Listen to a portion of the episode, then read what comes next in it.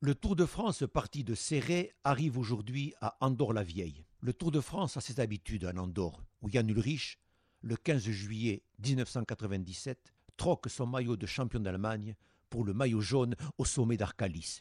Étrangement, les autorités andorranes envisagent aujourd'hui de construire, dans une de leurs belles vallées, non un vélodrome où pourrait se juger l'arrivée d'étapes futures, mais un aéroport un aéroport en pleine montagne, à l'heure où la planète morfle, où les ours n'ont plus d'endroit pour se loger. L'avion s'est démodé. Le vélo s'est branché et Andorre-la-Vieille prend un coup de jeûne chaque fois que le tour arrive dans ses murs, comme ce 4 juillet 1964, lorsque Julio Jiménez, échappé, coupe la ligne d'arrivée en vainqueur après avoir franchi seul en tête le sommet du col de Perche, du col du Puy-Morens et du col d'Anvalira. Le peloton qui accuse à l'arrivée un retard de 9 minutes découvre ce jour-là les talents de grimpeur de l'horloger d'Avila.